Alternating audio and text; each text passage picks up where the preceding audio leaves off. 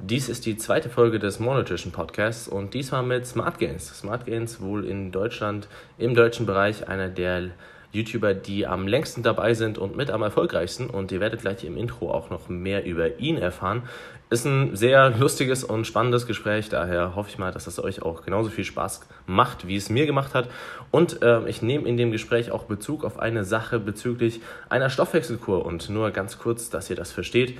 Es gab jetzt in den letzten Tagen, äh, ging es richtig rund auf Instagram, weil ähm, es gibt eine Dame, die hat schon damals Stoffwechselkuren beworben und äh, da werden halt ja wirklich gefährliche Diäten für Frauen gemacht, die dann auch starke gesundheitliche Probleme danach haben. Und äh, dazu werden noch sinnlose Produkte wie Kohlenhydratblocker und HCG-Globuli, die nichts anderes als Zucker sind, verkauft. Ich habe das Ganze angesprochen, auch so interne Screenshots gezeigt. Ich nenne da auch eben Namen, weil ich niemand bin, der Angst hat, Namen in den Mund zu nehmen, wenn jemand vorsätzlich andere abzockt und dabei noch charakterlich wirklich, naja, sehr, sehr schlimm ist, wenn er sagt, ja, mich interessiert deine Meinung nicht, weil äh, ich dich nicht kenne und du noch nicht groß genug bist oder nicht genügend Reichweite hast. Naja, auf jeden Fall, wenn ihr dazu mehr wissen wollt, wenn euch das interessiert, schaut auf meinen Instagram-Account, also Wolf Performance Coaching, da ins Stoffwechselkur-Highlight ähm, und dann findet ihr da alles. Und äh, ja, wie gesagt, wie immer, die Infografiken auf dem monotischen Instagram-Account sind auch jetzt wieder ganz neue, richtig aufwendige drauf. Und wer Wissen über Ernährung und Training und seinen eigenen Körper sucht, um seine eigenen Ziele zu erreichen, der sollte da definitiv vorbeischauen und die Stories sowie die Posts anschauen. Einfach monotischen auf Instagram. Und jetzt geht's los. Gute! Wir haben jetzt hier Smart Gains und das Ganze kommt ja nach dem Intro. Ich wäre relativ verwundert, wenn es viele Leute gibt, die dich nicht kennen, weil wir sind ja beide so ein, ja, was heißt so ein bisschen eigentlich relativ viel im Raum von den Leuten, die halt eben, ja, fundierte Informationen rausgeben. Und äh, da gibt es ja in Deutschland ehrlich gesagt jetzt nicht sonderlich viele und vor allen Dingen auch nicht sonderlich viele, die da nicht einfach nur nachplappern. Und äh, ja, wenn man mal, wenn, wenn, wenn ich mir überlege, du bist, glaube ich, einer der wenigen, die ich von Anfang an auf YouTube verfolgt hatte. Ähm, einfach weil, wenn man sich mal die Anfänge von, von Benny auf YouTube anschaut, ist, das, ist das sehr, sehr ähnlich gegenüber meinen Anfängen. Ähm, beziehungsweise eigentlich auch immer noch, wie ich jetzt bin, und zwar, dass da, dass da kein Blatt vor den Mund genommen wird und auch durchaus mal thematisiert wird, äh, wenn jemand Käse redet. Und von daher kannst du einfach mal äh, erzählen, wie du überhaupt auf YouTube kamst und wieso deine Videos aufgebaut waren. Danke mal für die Einleitung. Ähm, also ich habe auch begonnen, eigentlich, dass ich selber gesagt habe, erstens, ich sehe sehr viel Bullshit in, in der Fitnessszene und möchte damit aufklären. Und mich hat das genervt, dass ich zum Beispiel, ich habe angefangen in, in Fitnessstudios Sachen zu erklären und ich wollte die nicht viermal erklären, also habe ich gesagt, ich mache ein Video, stelle das YouTube-Video online und dann konnte ich immer sagen, ey, schau dir hier mal meinen YouTube-Kanal an, da kriegst du das 15-Minuten-Video. Und so hat sich das Ganze ähm, am Anfang ein bisschen ja, durchgesetzt. Und ich habe eigentlich immer nur Aufklärungsvideos gemacht. Typisch zu Mythen, ja, oder sowas wie Knie über die Zehenspitzen, Kohlenhydrate machen dick. Und habe auch äh, gut nach links und rechts gefeuert und den Bullshit so ein weißt, bisschen. Weißt du noch, gegen wen du damals gefeuert hast? Ich habe, glaube ich, nach in allen Seiten erstmal gefeuert, weil es gab ultra viel äh, Shit.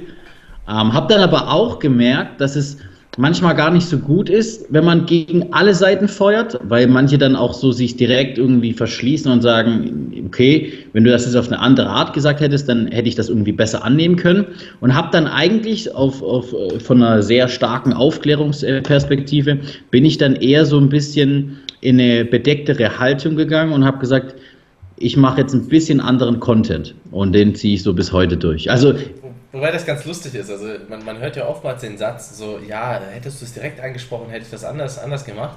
Ja. Und äh, das war ja jetzt auch schon wieder, als ich diese Stoffwechselkuren thematisiert habe.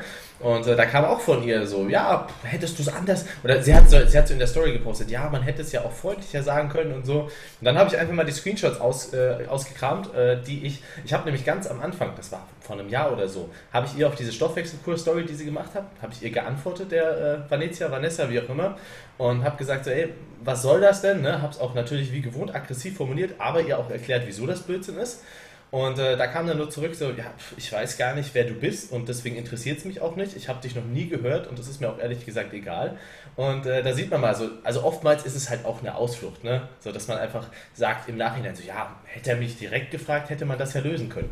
Mhm. Ich denke, äh, was ein sehr krasser Benefit äh, von solchen Videos äh, ist, was ich früher gemacht habe oder was du jetzt immer noch machst oder beziehungsweise äh, sehr gut machst, ist, dass man die Kompetenz in jedem Video, ohne dass man es jetzt überspitzt nochmal darstellen muss, dass der Zuschauer die immer bemerkt. Ja, also wenn du über einfach bestimmte Themen dich fachgerecht artikulierst, dann checkt der Zuschauer, holy shit, da steckt ein bisschen was dahinter und das ist jetzt nicht einfach nur so, ey, du schwör, mach mal so. Ja, und wenn du dann einen Trainer fragst, ey, warum ist es so, dann sagt er einfach so, ja, das habe ich seit 20 Jahren so gemacht und der hat einen dicken Bizeps, deswegen mache ich es einfach so.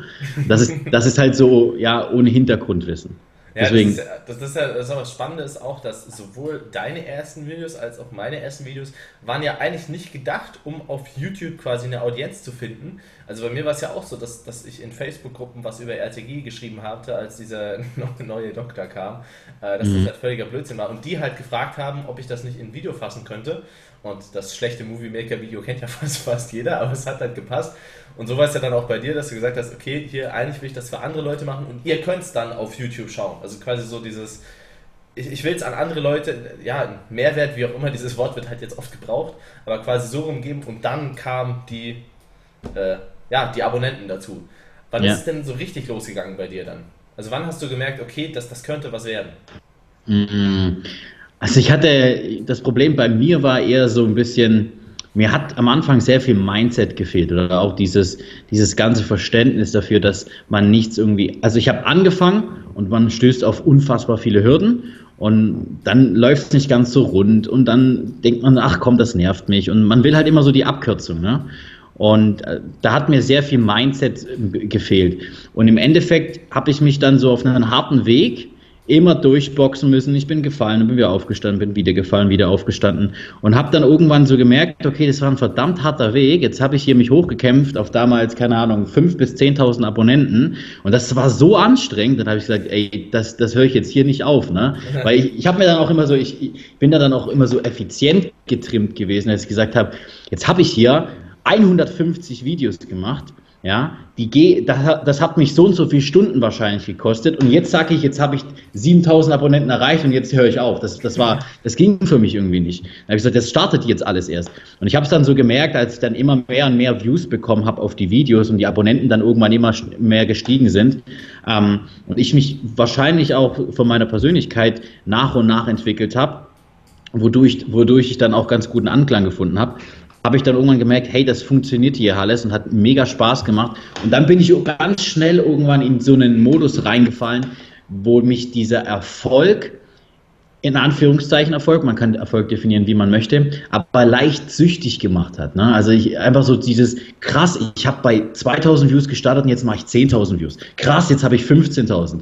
Und dann war ich so richtig, ich, ich, am liebsten, ich bin morgens aufgestanden und dachte so, fuck yeah, ich rock einfach nur. Und dann habe ich einfach nur noch übelst durchgezogen und das war für mich so, wo ich sage, ich habe bis heute einfach mega Bock, Dinge hinzubekommen und ja, macht mega Spaß. Weil man muss ja auch sagen, ich glaube, die Leute können sich das ein bisschen schwer vorstellen. Damals gab es in Deutschland fast keine vielen großen YouTuber und äh, Instagramer erst recht nicht. Und damals war es 10.000 Abos, warst du eine richtig große Nummer in Deutschland. So klar, es gab halt, ja, ja, ich hatte ein, ein Problem hatte ich und zu meiner Zeit waren ganz andere Personen an der Spitze und da habe das so. Also zu meiner Zeit war es ähm, Karl S. Damals in Kombination mit äh, Ralf Settele. Tim Gabel war damals groß. Äh, klar, der Flavio, Julian ähm, und dann äh, die äh, Schweizer Patrick und Misha. Ich glaube, das waren so die Größen, hätte ich jetzt gesagt. Oder zu, zumindest die, wo am meisten polarisiert haben. Und ähm, die haben damals äh, ziemlich starke Gruppierungen gebildet, sodass man eigentlich sehr, ja, die haben dann RCG hochgezogen und man hatte es eigentlich sehr schwer, dass man selber, ohne dass man sich einer bestimmten, eines bestimmten Teams angeschlossen hat, dass man selber erfolgreich wurde. Weil die haben dann damals einen Eike hinzugeholt und ich glaube, der Philipp Zwoll und so, die waren dann irgendwann alle so ein bisschen in, in diesem Team und ich war immer so der Einzelkämpfer, musste mich so ein bisschen durchbeißen und das war, war keine einfache Zeit. Ähm, habe aber gemerkt, dass wenn ich mir treu bleibe, dass das schon funktioniert. Und man hat dann aber immer so ein bisschen nach links und rechts geschaut und hat dann gemerkt, ey, okay, irgendwie äh, die anderen Channels, die drehen dann irgendwie mal völlig ab. Die sind dann von 10.000 mal direkt auf 15, weil sie mega Push bekommen hat, haben. Ähm, aber das hat mich eigentlich nicht so wirklich, ich habe mich davon nicht beirren lassen, habe einfach durchgezogen. Ja, man, man, sieht ja auch, dass die Personen, die aber sowas wahrnehmen, ähm, zwar dann kurzfristig den Erfolg haben, aber wenn du dich halt selbst verkaufst und dann noch nicht mal irgendwas sagst, was, was dir nicht passt, sondern schweigst bei Dingen, die dir nicht passen.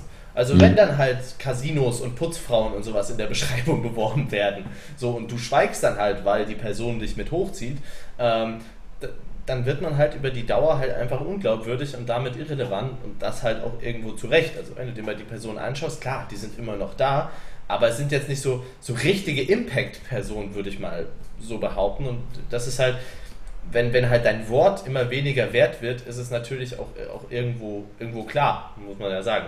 Ja, also ich glaube, ähm, so, ich, ich weiß gar nicht, wann ich begonnen habe, ich glaube entweder Ende 14, Ende 2014 oder 15, Mitte. Ähm, da war, waren auf jeden Fall ein paar andere Personen eher so die, die Trendsetter in der Fitnessszene. Und man hat dann schon so gemerkt, dass da so eine neue Generation immer mehr ranwächst und dass die auch ihre Daseinsberechtigung haben. Das ist so ein bisschen, keine Ahnung, ich vergleiche das immer mit so, mit so einem Profisportler, der hat dann irgendwie auch seine guten Jahre und irgendwann ist er halt vom, mit dem Alter ein bisschen drüber und dann merkt man so, dass die Leistungskurve wieder ein bisschen runtergeht. Und ich würde mal sagen, so ist es im Influencer-Bereich auch. Der eine brennt ein bisschen mehr und irgendwann sagt er, ich brenne jetzt vielleicht nicht mehr ganz so sehr und dann gibt es jemand anderes, der aber schon an der richtigen Stelle steht. Ja, aber man muss ja mal überlegen, also ich hatte zum Beispiel auch, ich hatte ja bei, bei äh, 7000 Abos, ähm, ich meine, ich hatte Glück, dass halt zum Beispiel ein Tobias Rote auf mich zukam und meinte, ey, so, ich finde find dein Zeug cool, hast du Lust mit mir ein Video zu machen? Er hatte damals, ich glaube, 130.000 Abos oder so. Mhm. also ich hatte vier so noch davor. Und dann ja. kam halt auch schon mit 7.000, 8.000 äh, Abos, was ja echt für YouTube heutzutage nichts ist, kamen schon die ersten Angebote mit so über 1 Festbetrag. Und für die Leute, die sich das nicht vorstellen können, wenn man über 1 Fest angeboten kriegt mit so einem äh, YouTube-Kanal, ist das schon vergleichsweise verdammt viel. So als, als Sponsoring, wie auch immer. Aber es waren halt alles Firmen, wo ich, wo ich noch nicht mal übers Herz bringen hätte können, zu sagen, so ja, das mache ich ohne dass die Integrität komplett leidet. Und äh, ich glaube, das verstehen ein bisschen wenig Leute, dass es eben nicht immer darum geht, wie Marcel so schön sagen würde, dass man eben schlauer sein muss als ein Hund, wenn er sich entscheiden kann, will ich ein Leckerli jetzt haben oder will ich halt meine Integrität behalten und zwei Leckerli später.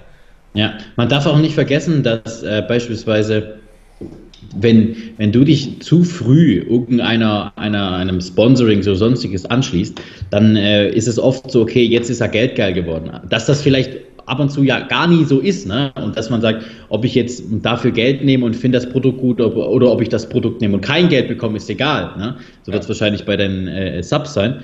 Ähm, dann ist es halt so, manchmal ist man wirklich besser beraten, wenn man erstmal nichts macht, ja, erstmal so ein bisschen äh, eine gewisse Größe erreicht und vielleicht dann versucht, auch hier ein bisschen zu monetarisieren. Und monetarisieren ist ja gar nicht schlecht, weil im Endeffekt ermöglicht das ja auch zum Beispiel Videoproduktionen. Ja, also Menschen schauen heutzutage ja YouTube teilweise als TV-Ersatz und das wird aber auch teilweise nur ermöglicht durch den Support der Community.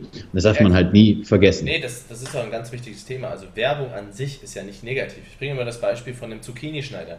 Mir wurde auf Amazon so ein elektronischer Zucchini-Schneider angezeigt und ich mhm. habe halt draufgeklickt, fand die Idee cool, habe mir das Ding geholt, bin ultra froh, dass ich das habe, weil jetzt muss ich mir nicht mal meine Handgelenk verrenken, wenn ich versuche, äh, ein Kilo Zucchini-Nudeln zu schneiden. Mhm. das ist ja das. Und dann hat der Werbetreibende hat Geld damit verdient, Amazon hat Geld damit verdient, aber am Ende sind alle glücklich. Und wenn ja. du selbst sagst, okay, die Werbung ist jetzt für ein Produkt, was, was wirklich nicht nur du gut findest, weil da kann man sagen, so ja, es gibt ja auch Leute, die finden die Stoffwechselkur toll oder HCG-Globuli oder sonst was, sondern was auch faktisch halt einen gewissen Sinn macht, dann ist es ja vollkommen okay. Ja, absolut. Und natürlich ist, was man auch nicht vergessen darf, ist, wenn man, auch wenn man geringe Reichweiten hat in Form von Abonnenten, heißt das nicht, dass die Zuschauer, die man da vielleicht hat, hat unfassbar viel wert sind. Ja, also jetzt zum Beispiel, man, äh, ich mache ab und zu ein Reaction-Video und das sehen eine Viertelmillion Personen teilweise. Aber da sind jetzt bestimmt auch einige Personen dabei, die vielleicht gar nicht so Hardcore-Fitness interessiert sind. Und es gibt bestimmt Videos, ähm, jetzt, keine Ahnung, ich habe gerade deinen YouTube-Channel hier offen, da steht zum Beispiel gefrorenes Gemüse versus frisches Gemüse. Und das, wer sich das Video jetzt anschaut, der ist viel tiefer in dieser Fitnessmaterie drin und ist wahrscheinlich auch ein ja, viel besseres Video, um da wirklich vielleicht auch langfristig einen Käufer zu generieren, jetzt wie zum Beispiel für Monotrition. Und Wobei das darf man. Bisschen, ein bisschen auch irgendwo schade finde, muss man sagen, dass ich merke das bei, ich habe zum Beispiel jetzt letztens ein Video zum Omega-3-Index gemacht. So, mhm. das ist halt ein sehr detailreiches Video, weil man muss so ein Thema detailreich behandeln. Also wenn du halt erstmal mechanistisch alles erklärst und dann welche Daten es dazu gibt. Und das ist 20 Minuten in meiner Redegeschwindigkeit, wenn ich schnell reden möchte. So, das, das ist schon hart, sich anzuschauen. Aber es kriegt halt auch einen riesen Mehrwert. Und ich sehe halt aber, wenn du daraus einen Infopost für Instagram machst, also wir haben ja bei More Ultra viele Infoposts, ähm, dann, dann kriegt, kriegt das viel mehr Traktion als dieses Video. Ja, das ist halt irgendwo, eine, eine, ja, das muss man halt einfach annehmen, ist aber halt so ein bisschen schade, weil man halt den Leuten schon sagt, okay, ich habe hier ewig lange Videos, wenn ihr das wissen wollt. Und am Ende wollen sie es ja wissen, sie wollen nur nicht mal das Video schauen, womit sie alle Arbeit abgenommen hätten. Mm, ja. Ja, das kenne ich. Also ich habe auch unfassbar viele YouTube-Videos auf, äh, auf, dem Kanal online und bekomme immer noch äh, in, in, Instagram die Nachrichten, hey, ähm, wie findest du den Trainingsplan? Ne? Und wir haben sogar, äh, Achtung, Plug, aber wir haben sogar Bücher geschrieben, ja, die sogar was behandeln. Und also die, die Informationen sind kostenlos und kostenpflichtig bereitgestellt und der User nimmt es nicht. So, dann verstehe ich es teilweise halt auch nicht. Ja, das ist schon spannend. Die Frage ist, du hast ja, also du hast ja sowohl das Smart Gym als auch verschiedene zum Beispiel Online-Produkte und so. Wie ist denn das? Du, du, spielst ja auch mit deinem Account so ein bisschen Kundenservice. Ist das bei dir auch so mit den ganzen Nachrichten zum Produkten, die dann bei dir auf Instagram und so reinkommen? Absolut. Absolut. Das ist, ich habe zum Beispiel auch, ähm, ich bekomme teilweise auch Nachrichten, die eigentlich eine andere Firma betreffen, die aber hier denken, ich mache den Kundensupport. Ja? Also das ist total verrückt. Und für die eigenen Produkte oder auch jetzt für Smart Gym ähm, kriegen wir immer, hey, ich bin aber noch minderjährig, kann ich trotzdem schon mich im Smart Gym anmelden. Ne? Und wir haben extra ja Personen angestellt, die Smart Gym betreuen als Kundensupport. Und deswegen, die Social Media Kanäle sind def definitiv mittlerweile auch Kundensupport-Kanäle. Ich versuche dann natürlich schon ein bisschen auch das Ganze rüberzuschieben, damit es an die richtige Stelle kommt, aber man hilft den Leuten definitiv hier weiter. Ja, ich meine, äh, hinter dieser Plane, meinem, also für die Leute, die jetzt die Audioversion hören, ist das ein bisschen schwer zu verstehen, aber ich habe hinter mir so eine Plane mit einem More-Logo drauf und äh, dahinter stehen zwei Laufbänder, die wir uns geholt haben, statt einer Couch. weil ich am Tag anderthalb Stunden halt irgendwie Nachrichten beantworten will und nicht mal damit durchkomme. Und das unterschätzen die Leute immer so ein bisschen, wenn sie sagen so, ja, die machen ja nichts außer Social Media und so. Erstens mal, die Videos brauchen verdammt lange, wenn man, wenn man qualitativ hochwertige Videos bringen will, wie wir beide. So, und dann das Ganze drumrum. So, man sieht immer nur das eine Video oder der Post, der erscheint oder sonst was. Aber dieses Ganze drumrum, was ja auch verdammt viel wert ist, das sieht man einfach gar nicht. Ja, ich sehe jetzt mal, also ähm, ich weiß nicht, ob ihr das jetzt wisst, ich, ich richte jetzt mal so die Worte an die More Community, weil das ist ja auch der More Podcast, oder? Habe ich das ja, richtig? Genau. Ähm, also der Christian ist ja auch bei uns an ihm im Gym angemeldet und ich sehe ihn manchmal, wie er teilweise zweimal äh, pro Tag im Studio bei uns ist. Ne? Und manchmal, manchmal macht er nur Cardio und er, er hebt den Kopf nicht einmal nach oben. Ne? Also er, er macht wirklich den, die, das, die komplette Cardio-Zeit Kundensupport. Ja, das, ist schon, ist schon spannend. Aber Smart Gym ist eigentlich eine, eine, gute Überleitung dafür, weil ich glaube, das ist für die Leute sehr schwer greifbar, was das eigentlich für ein Prozess ist. Und ich finde es halt verdammt interessant. Also fangen wir doch mal damit an, wann hast du denn die Entscheidung getroffen? Beziehungsweise du hattest ja schon immer den Traum, was du mal meintest, so ein eigenes Gym zu haben, was ich auch voll nachvollziehen kann. Ähm, für mich wäre es jetzt kein Riesentraum. Ich fände es cool, ein eigenes Gym zu haben, aber es ist jetzt nicht so das, weil ich habe halt gesagt, okay, bei Subs gibt es so viel Bullshit, da da, das will ich besser machen. So. Ja. Und bei dir war es halt wahrscheinlich so in, in Richtung Gyms, weil du da halt auch schon deutlich viel erlebt hast. Kannst du mal sagen, wie das so kam? Also ähm, ich finde es übrigens total spannend, weil man mit einer gleichen Herangehensweise äh, das hier jetzt gemacht hat. Du hast irgendwie gesagt, du siehst hier viel Bullshit und willst das anders machen. Ähm, und ich, ich sehe das jetzt bei, bei Studios, genau wie du sagst, auch, wo ich sage, okay, ich, ich habe in Heilbronn kein Studio gehabt, wo, wo mir wirklich gefallen hat. Wo das ich sag, kann okay, ich zustimmen. Also für die Leute, die es nicht wissen, ich war ja auch, oder meine Eltern wohnen in Heilbronn und äh, habe da auch lange gewohnt und es gab vorher einfach kein geiles Studio. Es, so. es, es, gab kein geiles Studio. Ich habe immer zu Sally damals gesagt, es kann doch nicht sein, dass ich jetzt noch umziehen muss, um wenigstens ein Studio zu haben, was mir gefällt. Und dann habe ich gesagt, okay, dann mache ich es einfach selber. Und es war schon lange immer ein Traum von mir. Und die, die Steps waren eigentlich so, die, die wirkliche Entscheidung, okay, ich möchte es machen, dann die Immobilie finden, dann erstmal so grob analysieren, holy shit, was brauche ich eigentlich hier für Summen an Geld, damit ich so ein Projekt überhaupt realisieren kann. Ich habe davor immer E-Books gemacht, so, da hast du eine Homepage-Kosten und musst noch Designkosten und sowas machen. Das, das hält sich alles in Grenzen. aber so ein Gym, das ist dann auch so vom, vom Risiko was ganz anderes. Ähm, dann hast du Mitarbeiter und hast erstmal eine Anlaufphase, bis du ein Break-Even erreichst und so weiter und dann bis sich das über die Jahre amortisiert. Also da steckt schon viel dahinter. Ähm, aber im Prinzip Immobilie finden, äh, abwägen, ob das hier von, von, der, von den Personen, von der äh, ja, Größe des, der Stadt ausreicht, ob, die Netto ein, ob das Nettoeinkommen passt und dann für sich wissen, was man für ein Studio machen will. Also Positionierung, Positionierung, Positionierung. Und äh, du hast mir auch mal erzählt, dass es da durchaus auch ein, ein paar Hürden gab, einfach weil ich, ich kenne das ja selbst, wenn man sich anschaut, okay, wer sind die Leute, die wirklich entscheiden über Geld, ne? so in der Finanzbranche, auch nicht nur, nicht nur bei Banken, sondern generell, das sind Leute, die, die kennen die Instagram-Welt gar nicht, was man ihnen ja nicht verübeln kann, ähm, aber dadurch fehlt natürlich auch oftmals so ein bisschen das, das Wissen. Ähm, ja, wie war es denn da mit, mit dem Kredit und so? Also ich habe, äh, das ist Wahnsinn wirklich. Man muss sagen, ich kann die Banker auch verstehen, weil die haben teilweise, teilweise auf ihrem Schreibtisch dann irgendwie äh, zehn Verfahren, die irgendwie insolvent gegangen sind. Und davon sind halt wahrscheinlich von zehn, keine Ahnung, äh, sechs Fitnessstudios, drei sind Bauträger und eins ist ein Gastro irgendwie so. Und dann auch unter 30 und so, ja. Ja, ja genau, so, so, so ist halt die Ausgangslage. Und dann kommst du da an und sagst so, Servus Jungs, ich bin der Benny und ich hätte gern, ich hätte Bock auf ein Fitnessstudio. Dann sagen die, oh, oh Gott, nicht noch eins. Da ist doch neulich eins erst pleite gegangen.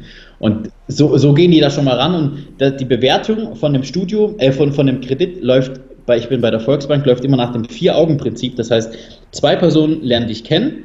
Ja, das ist so diese persönliche Kennenlernphase und dann noch das Einschätzen auf persönlicher Ebene. Und zwei Personen dürfen dich nicht kennen und die Personen entscheiden nur nach deinen Zahlen, die du vorlegst. Zum Beispiel dein Businessplan, deine Rentabilitätsvorschau, die du einreichst.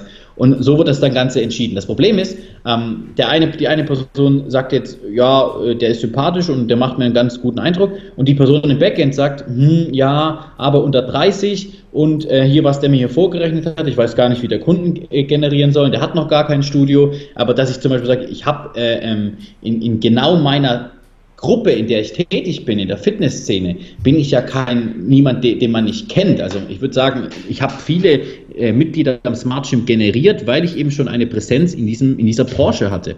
Und das sehen die halt alles nicht. Ne? Und dann entscheidet vielleicht der Banker mit dem dicken Bauch über äh, deine Zukunft oder nicht. Ich kann sie teilweise verstehen, ist aber natürlich gerade zu Beginn auch verdammt hart. Und deswegen gibt es, denke ich, auch oft junge Personen, die nicht den Weg mit der Bank gehen, weil sie da oft auf Probleme stoßen, sondern teilweise auch den Weg mit Investoren gehen. Ja, das, das Spannende ist ja auch, du weißt ja, zum Beispiel in McFit in Heilbronn, das hatte ja viele Mitglieder. Aber du hast halt auch viele Mitglieder gesehen. Ich bin damals ins Studio rein, habe Leute gesehen, so, die hatten ein Mixed Body Shop Shirt. Mhm. Wenn du jemanden siehst mit einem Mixed Body Shop Shirt, dann weißt du schon, okay, er ist hart in der Nische drin, er ist jetzt nicht der, der typische McFit-Gänger oftmals. Ähm, ich hoffe, ihr versteht jetzt, was ich meine, ist jetzt nicht irgendwie böse gemeint, aber man, man interessiert sich ja dann doch schon mehr auf, auf einer intellektuellen Ebene auch für, für den Sport, so sagen wir es mal so. Und äh, das sind ja alles Leute, die dann in dem Studio sind und die eigentlich nur darauf warten, in was zu gehen, was auch zu ihnen wirklich passt. So, und die sind natürlich alle rübergewechselt. So, innerhalb von zwei Monaten habe ich die da alle gesehen. Das ist natürlich, äh, natürlich super für euch.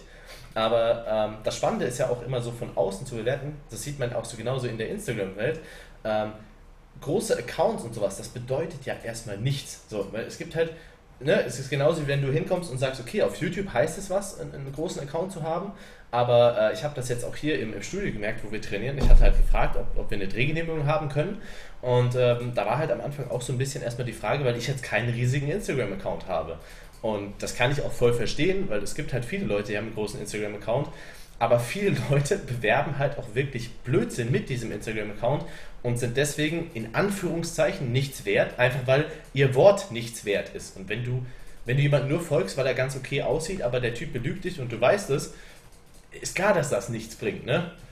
Ja, also man, man darf das auch überhaupt nicht. Äh, eins muss ich muss noch was dazu sagen. Es war völlig crazy, als ähm, ihr habt ja mit, mit Moore habt ihr bei uns gedreht und da war der Tobi, du und ich weiß nicht, wer noch dabei war. Auf jeden Fall, ihr seid reingelaufen ähm, und ich glaube, ihr wart noch nicht mal in der Umkleide und die ersten Leute haben mit euch geredet. Ne? Und das war also so dieses, das ist so, also unser, die Leute von uns sind teilweise so tief in der Szene drin, dass man sich einfach direkt kennt. Ah, das ist der Tobi. Ihr habt erstmal, glaube ich, 10 Minuten Bilder gemacht, bis, bis es losging ähm, mit dem eigentlichen Dreh. Und das zeigt ja auch schon so, so die, die Kraft von, von diesen Mitgliedern, wie, was für Knowledge die haben, was für eine Ausführung die haben. Ganz ehrlich, ich muss mal sagen, wir machen als Trainer teilweise sehr wenig äh, äh Bewegungskorrekturen, weil es kaum was zu korrigieren gibt. Ne? Die, die, die machen den Latzug halt richtig so, weil die einfach 100 Videos von dir geschaut haben, wie du einen Latzug machst. Die machen Und, die Bizeps-Curls ohne unteren Rückenpump. Ja, die machen keine Hyper-Extensions beim Bizeps-Curl so. Und die, wo es machen wollen, die sagen, ja, habe ich mal Bock drauf und ich, das hat meine, die Daseinsberechtigung. Also das ist, das ist so äh, echt krass zu sehen. Und ähm, ja, vom, von Größe der Social-Media-Kanäle ist es halt so, manche wollen ja ganz bewusst sagen, ich will einen riesigen Instagram-Account aufbauen und ich will der neue Hyper-Super-Influencer sein. Und manche wollen das ja auch gar nicht und sagen, ich möchte nun in einem bestimmten Segment gut positioniert sein und möchte da als Experte sein. Also ich kenne mir jetzt zum Beispiel, ich glaube, du würdest nicht tauschen wollen mit jemand, der 4 Millionen Follower auf Instagram hat, aber du würdest Gaming machen, wärst Rennfahrer, wärst bisschen Fitness, wärst Schachspieler und würdest noch Dart machen. So, da kriegst du bestimmt viele Follower, weil du alles kannst und bist noch Snowboarder und keine Ahnung was, rennst den ganzen Tag bei Ninja Warrior rum, da kriegst du viele Follower, aber du stehst halt auch irgendwie für gar nichts. Also du bist nirgendwo auch Experte. Ja, aber das, das sieht man ja auch immer wieder und so cheesy es klingt, aber ich kenne, glaube ich, niemanden, der Erfolg hatte, der vorher gesagt hat, okay, ich will Erfolg haben der Erfolg, ich meine, man muss sich ja, man muss sich ja fragen, okay, woher kommt der Erfolg? Und der Erfolg kommt ja, weil du für etwas stehst. Und ähm, das, das beste Beispiel ist wirklich dieses Stoffwechselkurbeispiel, weil ich habe das schon vor einem Jahr bei der angesprochen. So, ich hatte sie angeschrieben, dann habe ich sie in meiner Story angesprochen und damals hat es halt noch keinen gejuckt, aber es gab halt ein paar Leute, die es gejuckt hat. Ne? Jetzt keine von irgendwie großen Leuten auf Social Media, aber ein paar Leute gab es, die es gejuckt haben, die das angesprochen haben. So und über Dauer kommen dann immer mehr Leute dazu, die auch sagen, okay, nee, ich habe keinen Bock mehr darauf, dass die Leute so abgezockt werden auf Kosten ihrer Gesundheit. So und irgendwann nimmt das immer mehr Traktion an und dann kommst du hoffentlich an so einen Punkt, wo du halt wirklich was verändern kannst. Und dann hast du den Erfolg. Aber den Erfolg hast du halt nur, weil du was besser machen willst und nicht andersrum. So. Mhm. Wie viele Leute hat man schon kommen und gehen sehen, die einfach für alles schnell für Klicks gemacht haben, ähm, die, dann, die dann jede Story irgendwie möglichst krass darstellen. Und äh, da muss ich sagen, wenn man in den englischen YouTube-Raum schaut, ist das auch irgendwie deutlich cooler, so, wenn man sich da mal umguckt. Ja, ja, da, ich denke, äh, also Amerika ist in vielen Bereichen einfach weiter wie wir. Und man versucht halt in Deutschland oftmals schnell, alles schnell, schnell, schnell und nicht nachhaltig zu machen. Ne? Da wird dann irgendwie, ja, keine Ahnung, scheiß drauf, jetzt haue ich mal hier das Produkt raus und äh, versuche das Produkt oft zu verkaufen, ob es Bullshit ist oder nicht, aber polarisiert und äh, schnell mal Geld machen und dann kommt aber raus, ganz groß, richtiges Bullshit-Projekt oder Produkt und dann ist so, oh, okay, wer hat das nochmal angepriesen? So, die Person. Der, wenn der das nächste Mal irgendwas macht, dann kaufe ich erstmal nicht und warte erstmal ab, weil in zwei Wochen habe ich sowieso wieder einen Shitstorm. Ja, das, ist halt ja. Das, das, merke ich auch in Gesprächen halt immer öfter, dass es Leute gibt, ich, ich sehe ja ihre Social Media Posts, da steht dann so, ey, das ist das neue T-Shirt aus der und der Kollektion, so das gefällt mir am besten, so richtig cool und so das unter dem Post mit lachendem Bild und so, hm, okay. Und dann kriegst du halt interne Nachrichten so, ja, ähm, also die Shirts hatten übrigens beim, beim Shooting schon Löcher und äh, also die Shirts und die Hosen oder so und der Reißverschluss war mir plötzlich in der Hand und, und dann kam, dann, dann bekommen wir noch eine Mail, äh, so, äh, ja, von Smilodogs, so, ich sag's jetzt einfach, ist mir wurscht, wenn sie kommen wollen, kommen sie. Und dann kommen wir noch eine Mail, so, ja, ich bitte euch aber, dass ihr den außerordentlichen Qualitätsaspekt der Kleidung bewerbt. Und ich denke mir so, so, so, so, bitte was, wie soll das denn funktionieren? So, yeah die, die Menschen merken einfach nicht, dass, dass das Wort muss was wert sein. Mhm. Ja, das ist halt, das ist halt dann, ja, man muss, das ist, gibt, gibt halt für Leute, die in der Szene arbeiten, dann auch immer so ein, so ein Behind the Scenes, ne, wo man viel mitbekommt und der, der, die Kunden oftmals wissen viel nicht, was so abgeht in dieser Szene und sehen dann immer nur so, wie, wie es nach außen schön dargestellt wird.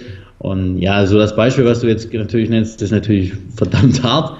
Ähm, Ja, also, also ne, wenn ich mal angehen will, ich weiß, ich glaube, die Leute wissen ja, dass ich nichts sage, ohne dafür Beweise zu haben. Von daher ist das, glaube ich, ähm, ja, also ich kann immer gerne Beweise bringen, wenn man mich dazu auffordert, sagen wir es mal so.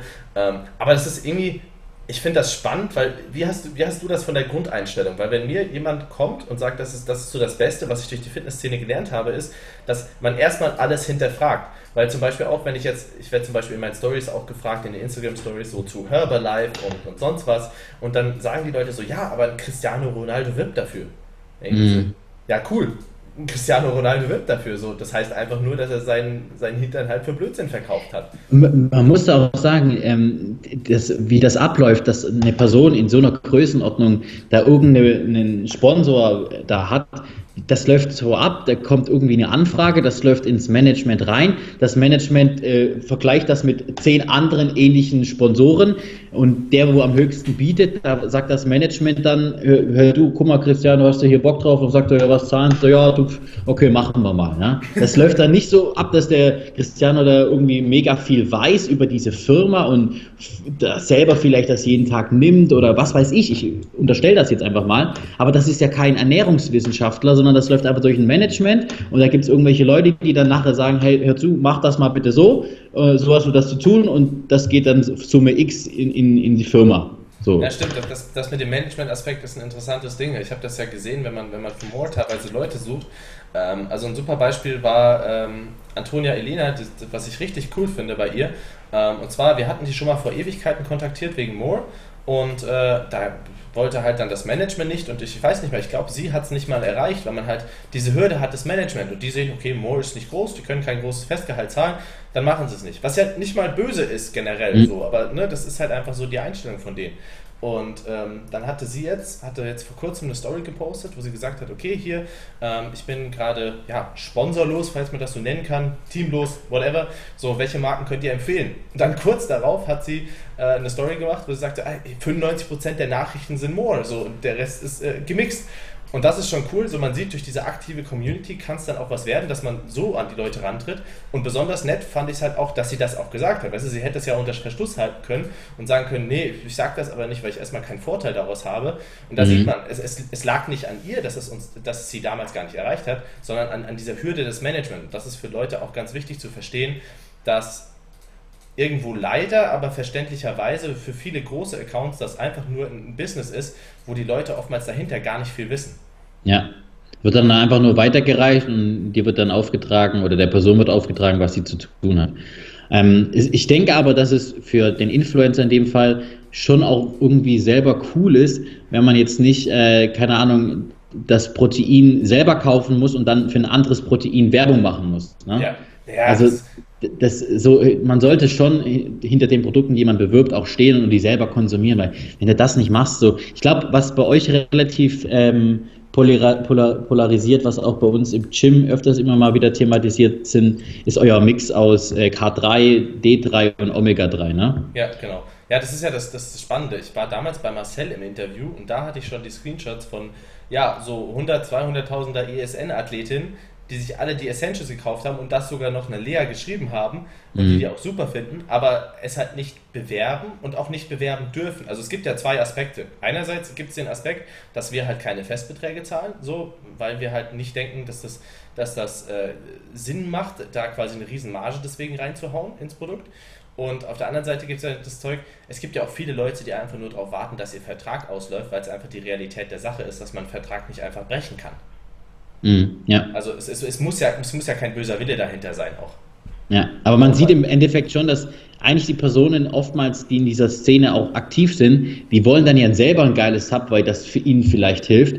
Und ist dann halt kacke, wenn man dann irgendwie vielleicht woanders noch unter Vertrag ist und das selber kaufen muss. Aber das hört sich jetzt alles so ein bisschen hart an, aber das ist äh, oftmals der Fall. Ne? Also ich weiß ja. das jetzt ich weiß das jetzt auch äh, von, meinem Sponsor oder so, dass der, der eine oder andere Mädels dann irgendwie bei einem anderen Sponsor unter Vertrag ist und dann doch das Rockaway haben, dann ist es ganz unauf, äh, zufälligerweise, äh, Weise, zufälligerweise ist es dann in irgendeiner Insta-Story oder so im Hintergrund äh, aufgefallen und dann wird das dann irgendwie so, ah, guck mal, was ich hier entdeckt habe. Es gibt so äh, Instagram-Girls, die haben über 500.000, bei denen ist das irgendwie mal passiert. Ich krieg da immer wieder was oh mit. Ja, nee, also das Spannende ist ja, man, man guck mal, du hast ja eigentlich auch den Anspruch, wenn du etwas selbst konsumierst, dass es auch gewissenhaft einwirken kannst. So, deswegen, äh, zum Beispiel, deswegen ist mir halt wichtig, dass wir, dass wir Schadstoffanalysen zu den Essentials haben, weil wenn ich mir täglich so ein Ding gebe, dann will ich nicht drauf hoffen, dass da, wo ich die Tausender-Dose für 3,50 Euro kriege, so wenn man mhm. sich mal vorstellt, wie viel Fisch das sein soll für 3,50 Euro, will ich nicht drauf hoffen, dass da keine Schwermetalle drin sind. So. Ja. Das ist ja auch irgendwie so ein bisschen, ich glaube, zu wenig Leute sagen, okay, ich will das, was ich selbst haben will, ähm, auch nach außen geben. Und das ist ja auch zum Beispiel beim Smart der Fall. Und äh, ist also die Frage so, hast du, hast du vor, das noch zu erweitern?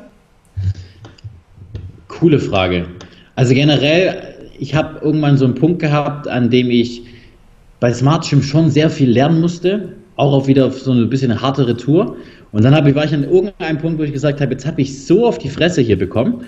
Ähm, jetzt möchte ich all das Wissen eigentlich nicht irgendwie herschenken, sondern möchte es eigentlich nochmal machen, damit ich all die Fehler, die, be die beim ersten äh, passiert sind, beim zweiten schon mal weg sind. Weil dann läuft schon mal. Lass uns da mal kurz darauf eingehen, was das alles so für Sachen waren, weil ich glaube, es ist so ein bisschen unverständlich, wenn Leute sagen, viele können sich gar nicht vorstellen, was das überhaupt heißt. So, ja, ich mache mal ein Gym, so, ich kaufe was, lass das einrichten, so und dann geht's los. ja, das äh, für mich äh, anspruchsvollste war der Bau, muss ich ganz ehrlich sagen. Ähm, weil du einfach, keine Ahnung, du, du, du kannst dir das nicht vorstellen, was da für Punkte kommen. Ja, wo soll denn bitte die Wasserleitung sein für deine Duschen? Wenn du die da hinsetzt, dann ist die da und dann kannst du nicht nachher sagen, ja Moment mal, ich dachte, die Duschen sind am anderen Ende des Raumes. So, ne? Dann musst du im Vorfeld angeben, wie und viel. Und dann setzen sie die Handwerker trotzdem irgendwo anders hin. Das ist ja das Beste. Ja, oder auch, auch zum Beispiel die Cardio-Geräte für die, für die Steckdosen und sowas. Ja, und, und dann äh, musst du überlegen, ich habe zum Beispiel ein Fehler von mir war, ich habe das Drehkreuz in den, in den Treppenaufgang reingemacht. Ja. Und das habe ich dann wieder runtergemacht. Das hat mich damals zwischen 600 und 800 Euro, glaube ich, gekostet. Also die, dann ganz kurz zum, zum, Verständnis, das Smart Gym ist quasi im Untergeschoss ja. und man kommt oben rein und muss dann erstmal eine Treppe runter. Aber wenn man oben reinkommt, diesen Bereich sieht man nicht von unten aus dem Smart Gym. Das heißt, Leute können da theoretisch einfach drüber steigen. Da, da, das fand ich aber auch echt abartig. So als ich gehört habe, was da bei der Eröffnungsparty passiert ist, da fragt man sich auch, ob, da, ob die Leute wirklich noch einen gewissen Anstand haben. Ja ja, das ist dann, es gibt halt dann keine Regeln mehr und wenn dann keiner guckt ne, und es keiner kontrolliert, so dann macht auch jeder, was er will. Also das ist dann halt so ein bisschen auch Erziehungssache, aber das sind jetzt so, so typische Fehler und aus dem haben wir gelernt und deswegen Drehkreuz direkt runter, wo eben Sichtkontakt zu Personal oder auch zu Mitgliedern herrschen. Ähm, ja, generell, also es sind keine eklatant groben Fehler, aber ich habe zum Beispiel auch hm, die Baukosten ein bisschen unterkalkuliert, muss ich sagen. Die sind dann immer ein bisschen teurer geworden, ein bisschen teurer geworden und bei uns dann damals noch irgendwie eine Leitung musste noch rausgemacht werden, dann ist alles irgendwie so fehlkalkuliert gewesen, dann habe ich irgendwie noch Geld akquiriert.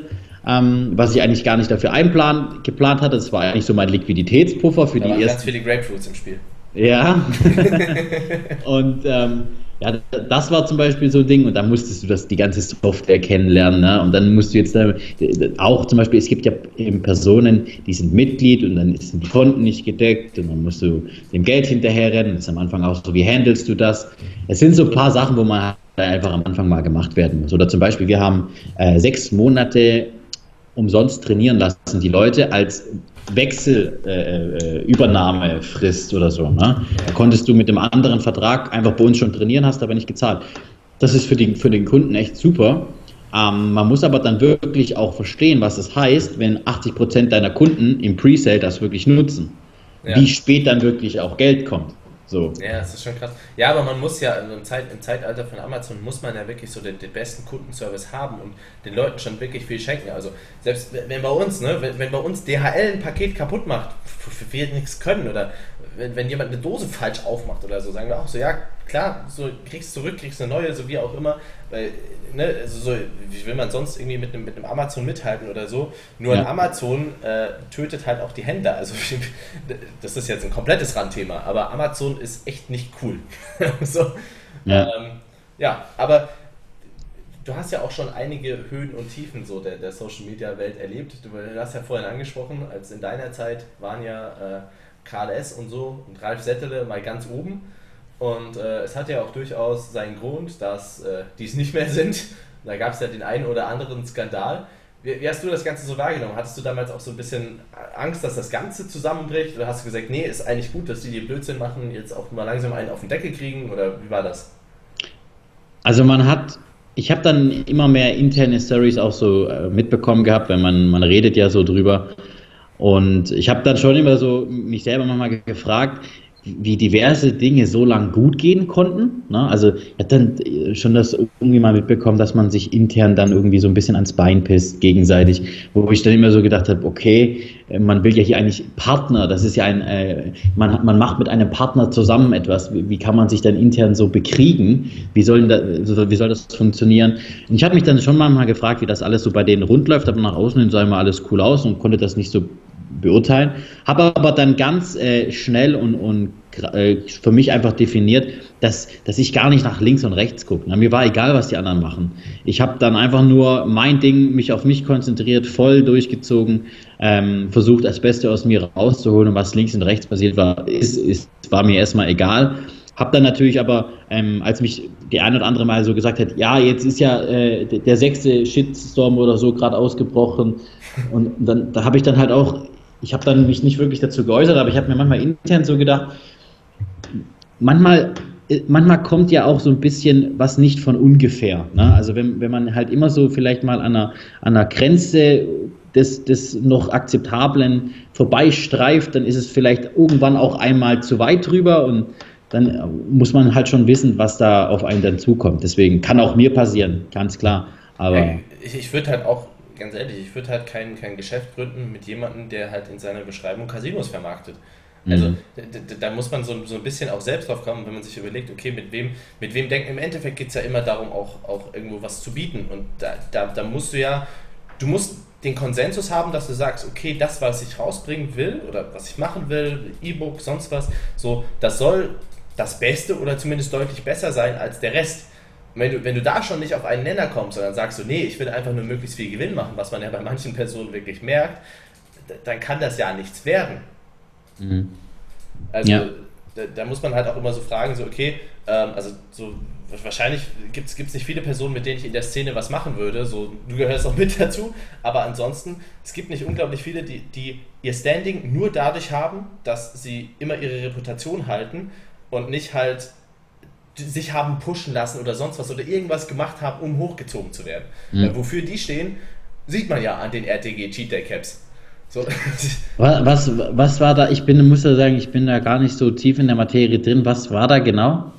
Also bei RTG, man muss ja zu der Sache sagen, ich habe mein erstes Video war ein Movie Maker Video, als ich in, in Facebook-Gruppen, ich war halt immer in Facebook-Gruppen aktiv.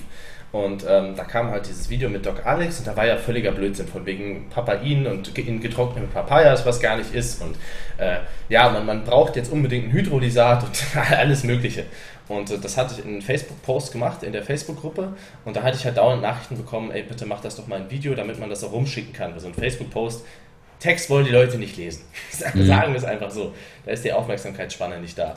Und dann hatte ich mich sogar noch kurz vor meiner Klausurenphase hingesetzt, schnell ein Movie Maker Video runtergehauen und dann gab es irgendwie innerhalb von zwei Wochen, nachdem es auf Garnicus dann war, waren das irgendwie so 3000 Abos. Und vorher war für mich halt YouTube immer nur so, das deutsche YouTube, ja, es gibt ein paar Leute, die finde ich ganz cool, weil sie keinen Blödsinn machen. Und ansonsten habe ich mich einfach so aufgepackt, ey, was soll das? Wie, wie kann das durchgehen? Aber ohne dass du, dass du einen Zugang dazu hast, kannst du auch schlecht was sagen, weil hätte ich davor ein Video gemacht, das hätte da keinen gejuckt. Mhm. Und auch fünf Videos nicht. Wie, wen siehst du denn, also wenn man das jetzt hier nennen kann, wen siehst du denn so in der in dieser Fitness-YouTube-Welt irgendwie, dass, dass er langfristig viel Potenzial hat? Ich finde zum Beispiel, was du vorhin gesagt hast, im amerikanischen, also so Max Tuning, ich finde den Typen ultra cool, also der ist einfach witzig. Ich gucke den mega gern an. Was, was, siehst du denn in Deutschland für, für Leute, die irgendwie echt Potenzial haben? Ich finde, du kommst so in, in, auch vom, vom Knowledge her, wie du das vermittelst, auf so einem Jeff Nippert äh, gleich. Der macht auch extrem irgendwie wie Infovideos, wo man so sagt, okay, krass, das macht so keiner. Wen, wen feierst du noch so im deutschsprachigen Raum? das wird jetzt doof klingen, weil davon von viele einfach beim Moore sind, aber es hat ja einen Grund, dass ich sie da reingeholt habe. Ne? Mhm. Ähm, klar, du, wie erwähnt, ne? Und dann, was ich noch extrem spannend finde, ist ein Tobi, weil ein Tobi ist jetzt nicht so, dass er sagt, okay, hier, ich mache die krassen Science-Videos, aber er ist offen dafür und bildet sich immer weiter und hat einen super Charakter. Und das siehst du selten bei jemandem, der aussieht äh, wie ein Hardcore-Bodybuilder. So, ne? Dass er halt sagt, okay, hier das und das, ich habe BCAAs genommen, habe aber gemerkt, es bringt mir nichts und dann habe ich gehört, okay, sie sind halt ineffektiv für die Muskelproteinbiosynthese, ja, dann lasse ich es. So, mhm. die, diese Offenheit gibt es halt selten und extrem spannend ist noch Lea, weil sie halt eine Zielgruppe hat. Ähm, Lea rülpst in ihren Instagram Stories. das ist so, so ne, wie viele Frauen hast du, die das, die das machen? Ähm, sie ist halt da einfach transparent, aber sie sagt halt genauso wie ich, okay, ich rübs jetzt in meinen Stories nicht, aber sie sagt halt genauso wie ich, Sympathie ist halt in gewisser Weise ein Bonus und ich will halt einfach korrekte Aussagen bringen und das ist das, was ich machen will. Und äh, ja, ansonsten in YouTube Deutschland, ich bin natürlich auch jemand, der jetzt nicht die Ultra-Entertainment-Videos schaut. Also ich schaue halt keine, das war mein Cheat Day-Videos so. Hm. Weiß nicht, so, das interessiert mich halt nicht, von daher kann ich den Bereich halt, halt schwer beurteilen. Aber so mal in Mainstream reinzukommen, ist glaube ich sau schwierig. Mhm. Also du hast es mit den Reaktionsvideos ja geschafft. Vielleicht kannst du auch mal den Leuten sagen, es gibt ja viele Leute, die sagen so, ey, nee, sowas würde ich nie machen, das finde ich uncool. Bei den ersten Videos, bei den ersten Reaktionsvideos hat man es ja gesehen, ne? dass, dass so ein paar Leute gab, die sagen, ey, das ist neu, das finde ich uncool. Ich muss sagen, ich fand das von Anfang an nicht, nicht doof, weil die Videos hatten Entertainment-Wert. Habe ich mir auch gerne angeschaut, so, weil die gut geschnitten waren, so Reaktionen passt alles. Und damit kann man halt auch das erreichen, was man am Ende will, nämlich die Leute zu erreichen, bevor sie auf einen Bullshit reinfallen, aus dem Mainstream. Hm, ja. ja, man muss halt äh, sagen, man kommt halt sehr schwer an die normale Masse ran, ne, die vielleicht jetzt irgendwie nur eingibt, äh, irgendein Thema zum ersten Mal und dann kommen sie auf irgendwas anderes und, oder, oder kommen, verfolgen halt schon jahrelang irgendeinen Mainstream-YouTuber, der dann halt Fitness auf einmal macht und vielleicht nicht ganz so perfekt informiert ist und das Wissen teilweise falsch weitergibt. Ganz so perfekt ist nett formuliert. Genau, nett formuliert. Und deswegen versucht man halt im Vorfeld schon mal vielleicht so ein Re Reaktionsvideo zu machen, was ein bisschen lustig und Entertainment-Faktor äh, vermitteln soll, aber natürlich auch ein bisschen aufklären soll und damit man vielleicht noch mal ein bisschen was mitnimmt nimmt. Ne? Weil die machen halt auch leider Gottes teilweise Sachen, wo ich sage, die stimmen so nicht ganz. Ja, das, das, das Schöne ist, man muss ja unterscheiden auch zwischen, okay, das stimmt nicht, ähm, aber die wissen es nicht. Das ist ja, wenn, ja. Wenn, jetzt, wenn jetzt einer von denen sagt, okay, ich esse jetzt keine Kohlenhydrate mehr, um abzunehmen, glaube ich nicht, dass da böser Wille dahinter ist. Ne? Ja. Die, die, die wissen es halt nicht. Wenn ja. ein RTG Cheat Day Caps verkauft und mir wird halt vorher gesagt, ja, wir müssen die so bewerben, weil sonst verkauft sich nicht genug, da ist halt böser Wille dahinter. Genau, und zum Beispiel dieser Visca Barca, äh, zu habe ich auch mal ein Reaktionsvideo gemacht. Da sieht man zum Beispiel auch, dass, dass der eigentlich super bemüht war, schon seinen Followern, obwohl er kein Fitnessexperte war, schon das Richtige weiterzugeben. Und dem habe ich auch zum Beispiel mega die Props ausgesprochen. Und bei dem anderen habe ich vielleicht ein bisschen vehementer kritisiert, weil es da vielleicht auch ein bisschen mehr Angriffspotenzial gab. Aber diese Videos haben definitiv mir ermöglicht, dass ich den Zugang zum Mainstream hatte, den ich sonst auf keinen Fall erreicht hätte. Ja, also deswegen, wir, wir wollen immer Veränderungen so und viele Leute sagen, ja, ich hätte es gern besser, aber dann in Anführungszeichen muss man solche Sachen machen und wenn es aber dann noch Entertainment liefert, ist das Ganze doch super. So. Ja. Die Frage ist, wie, wie siehst du wie siehst du das Ganze sich in Deutschland entwickeln? Es gab ja schon immer Leute, die gesagt haben, ja, die Fitnessszene ist tot und so nach der ganzen KLS-Geschichte. So, ja klar, die Leute hören auf mit Sport und schauen auch nie wieder YouTube. So, gute Nacht. Ähm, wo, wo, siehst du sich das Ganze hinentwickeln? Ich, ich glaube, man muss sich immer wieder neu erfinden und äh, der allgemeine Standard steigt stetig und man muss da dem Standard auch folgen. Und dann wird es immer im YouTube-Bereich immer, immer und immer eine Daseinsberechtigung für, de, für das Fitness-Segment haben. Wir werden, wir werden nie so groß sein wie jetzt der Gaming-Bereich. Das brauchen wir auch gar nicht, aber es wird immer eine Daseinsberechtigung haben und es kommen auch so viele neue Leute stetig in den Markt rein. Der ganze Fitnessmarkt wächst immer noch. Ja, also auch die Mitgliederzahlen in Studios steigen noch. Das ist auch jemand, der sagt, ja, der Fitnessmarkt, der ist jetzt voll. Ja, der ist schon gut voll, das stimmt, aber es wächst immer noch. Ne? Und wir sind immer noch im Bereich zu anderen Branchen immer noch klein. Und der, der, wer ist denn der größte Fitness-YouTuber im deutschen Segment? Keine Ahnung, wie viele Abonnenten hat der? Äh, 300.000 oder so im, im Gaming? Keine Ahnung, wie viel das sind, äh, 6 Millionen oder so, ich, ich weiß es nicht. Ich sag irgendwelche Zahlen, aber irgendwie in so einer Größenordnung schätze ich das. Und man wird immer wieder im Fitnesssegment teilweise natürlich Leute haben, die aktiver oder, oder disziplinierter diesen Sport machen, noch mehr Wissen vermitteln wollen, noch mehr Entertainment-Faktor reinbringen. Und die werden immer da bleiben und, und, und groß werden und die werden auch immer Reviews machen. Und teilweise Leute, die vielleicht ähm, ein bisschen abdriften, die mal Fitness gemacht haben, aber dann vielleicht ein bisschen Probleme hatten, dann vielleicht auf einen anderen Bereich übergehen, die vielleicht dann nicht mehr so im Trend sind, die werden natürlich ein bisschen Probleme bekommen und werden vielleicht auch weniger Views bekommen. Aber es wird immer einen Bedarf an Fitnessinteressierten sein, 100 Prozent. Ja. Ja, das, was ich noch sehr spannend finde, ist, wenn ich mir schaue, wie die Integrität ist der, äh, der, der US-Szene versus der deutschen Szene. Also wenn du in die US-Szene schaust, so Leute, die für mich so Fitness-Mainstream sind, also zum mhm. Beispiel in den Guzman, in den ja. Tuning und so, die ja auch alle auf Instagram groß sind, dadurch, dass, dass sie Erfolg haben, ne? da haben viele mehr Wissen und sind mehr integer als die deutschen Fitness-YouTuber. Was ja. halt irgendwie ein bisschen lustig ist, weil die sind ja eigentlich eher so, so Lifestyle, Lifestyle-Vlogger. Ja, da ist, ist das generelle Niveau ist da höher. So ein, so ein Tuning, der, der zieht so im Sumo-Dev, der macht halt auch, das ist voll, der, der hat es geschafft, voll diese Mainstream-Freundlichkeit zu haben, aber zieht halt irgendwie bei Powerlifting-Events, wenn er dann mal hingeht, und das ist ja das die Nische dann Powerlifting, zieht dann irgendwie so, keine Ahnung, 260 oder sowas. Und, und, und trotzdem schafft er dieses ganze Ding zu kombinieren. Das ist einfach geil zu sehen bei den Jungs.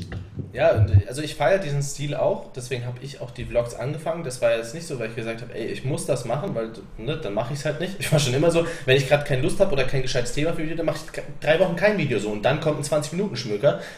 so, ne, interessiert mich halt nicht. Aber ähm, ich, ich mag diesen Stil, weil ich habe das in Livestreams auch bemerkt, dass die Leute halt gesagt haben, oh, der Wolf ist ja gar nicht so steif, wie er, wie er tut. Ne? Mhm. Klar, wenn, wenn du ein Infovideo machst und du willst wirklich Infos rüberbringen, baust du dann keine 20 Witze ein. So. Ja. Ja. In, dem, in dem Vlog kannst du das halt cool kombinieren, sodass es halt auch Spaß macht anzuschauen.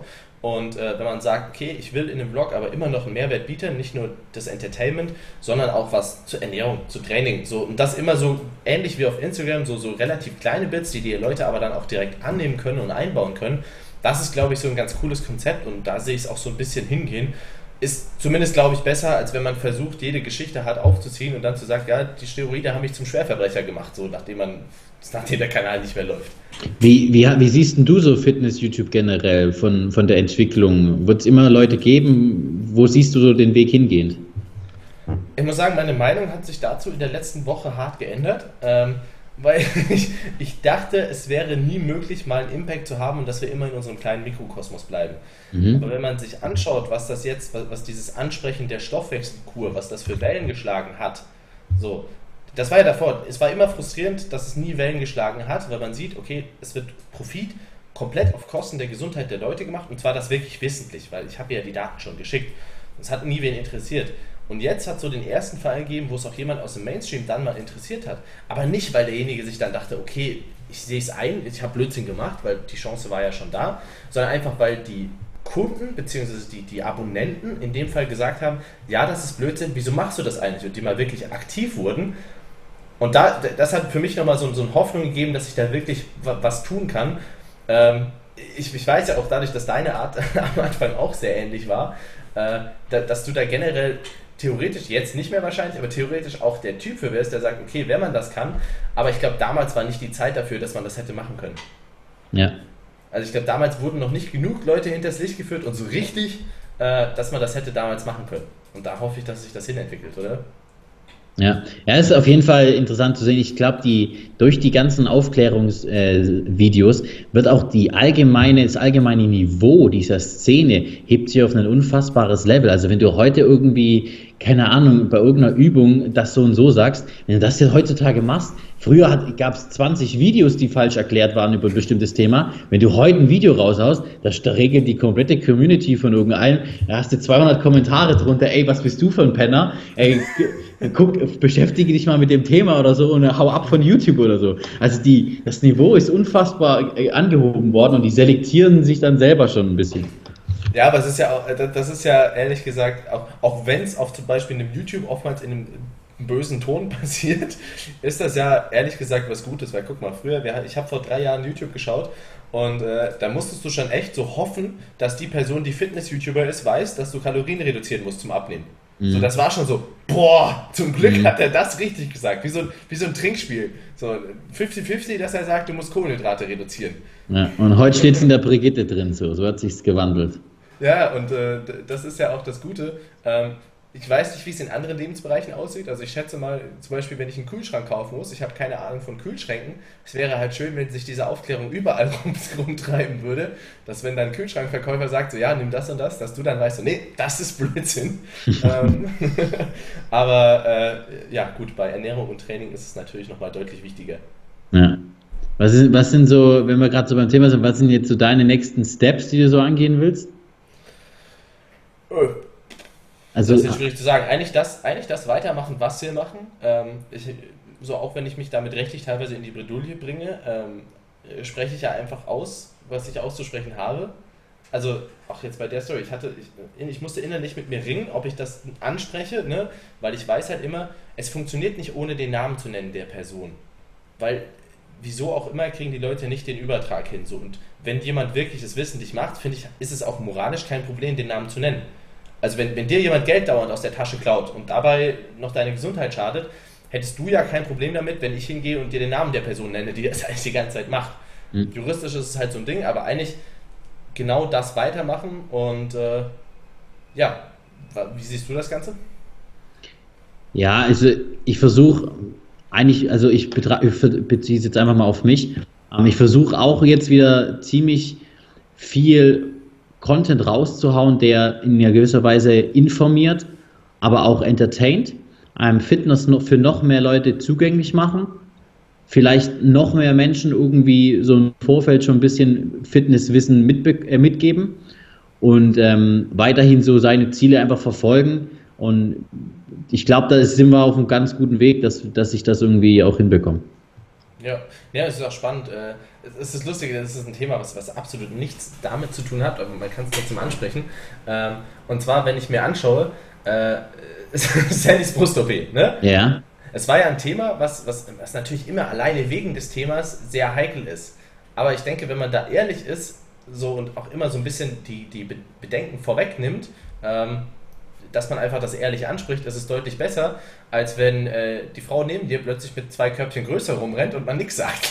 Ja, das, das war auch so die, die Thematik.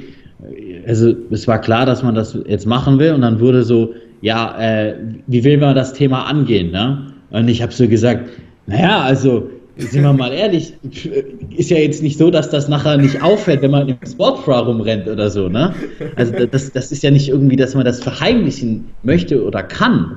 Und dann habe ich gesagt, ich würde einfach, also es war auch dann ihr Wunsch, und ich habe gesagt, ich würde es genauso machen. Ich würde einfach sagen, ich bin hier mit etwas unzufrieden, ich mache hier eine Veränderung, das ist vorher, das ist nachher und die ganze Welt darf es wissen und es gibt bestimmt viele Personen, die das gleiche Problem haben und fast schon Schiss haben, äh, das überhaupt zu machen bei irgendwas, ne?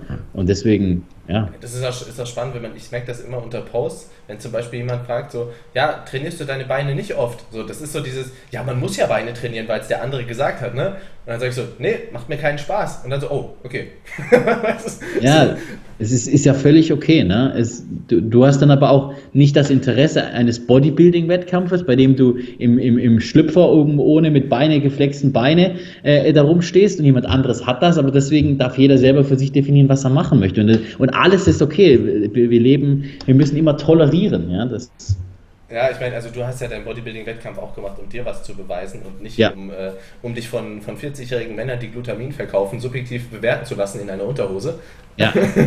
von da, ich glaube, ich glaube, das war nicht dein höheres Ziel dahinter. Ich, ich habe das, ich wollte das für mich einmal wissen, aber ich habe auch für mich dann relativ äh, schnell definiert, dass das auch nicht das ist, was ich machen möchte, ne? langfristig so, weil ich, weil ich einfach, ich finde, in Bodybuilding, also jetzt, wir hatten ja die Mr. O und keiner bekommt der, der äh, vierte oder fünftplatzierte bekommt, glaube ich, noch Geld, was nicht viel ist. Aber ich glaube, der sechste, siebte oder achtplatzierte, der bekommt einfach nichts. Ich sage mal, der achtbeste Bodybuilder dieser Welt, der bekommt einfach kein Preisgeld. Glaube ich. Ja. So, das finde ich schon so, so ein bisschen, wo ich sage, okay, diese, diese Anerkennung für der achtbeste Bodybuilder dieser Welt zu sein, ist irgendwie für mich ein bisschen zu gering.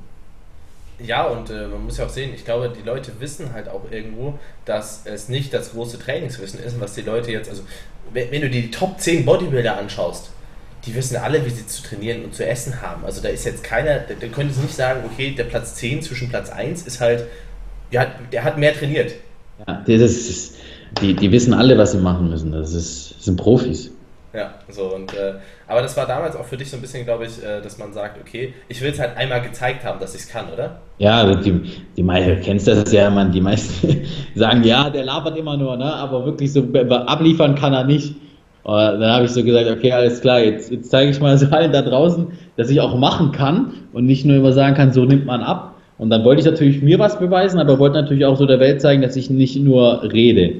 Und für mich war dann so einmal machen, abliefern und dann habe ich die Erfahrung und es gezeigt und dann ist für mich auch wieder gut. Ja, und war, war so gegen Ende schon auch hart, ne? Ja, natürlich ist es am Ende so ein bisschen, wo man sich so denkt, was macht man da eigentlich so? Ich, ich sitze so in, in irgendwelchen Terminen und, und der hat, der Gegenüber isst so eine Brezel. Ne? Und ich, hab, ich, ich konnte mich gar nicht konzentrieren, was der redet, weil ich habe so diese Brezel gesehen und er hat sie so langsam gegessen ich habe einfach so in Slow-Mo in meinem Kopf so diese Brezel verfolgt. Und dann habe ich schon gemerkt, dass es so ein bisschen, ja, in Anführungszeichen leicht krank wird. Und dann habe ich am Ende musste ich, äh, ich habe das ja noch mit Johannes in, in, in, Kooperation gemacht, dann musste ich so viel trinken und dann war ich alle 30 Minuten pinkeln und das war für mich dann irgendwann so ein Unding. Es ging so ein bisschen gegen meine innerlichen Prinzipien. Aber ja. Ja, also ich, ich, kann, ich, ich kann nicht verstehen, aber ich, ich kann es nachvollziehen, sage ich so, wenn jemand dafür lebt, so go for it, ne? Du schadest ja. keinem, ja. du schadest keinem, du ziehst dein Ding durch, so gerne, mach's.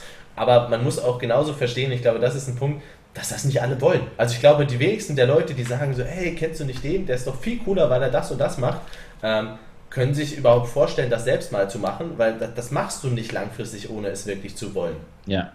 Und äh, ja, gibt es sonst noch irgendwas, was du ansprechen möchtest? Weil ich fand, das war eigentlich eine verdammt coole Folge und äh, wenn die Leute einen Teil 2 wollen, können sie auch äh, gerne einfach eine Bewertung da lassen und reinschreiben, dass sie einen Teil 2 mit Smart Gains wollen.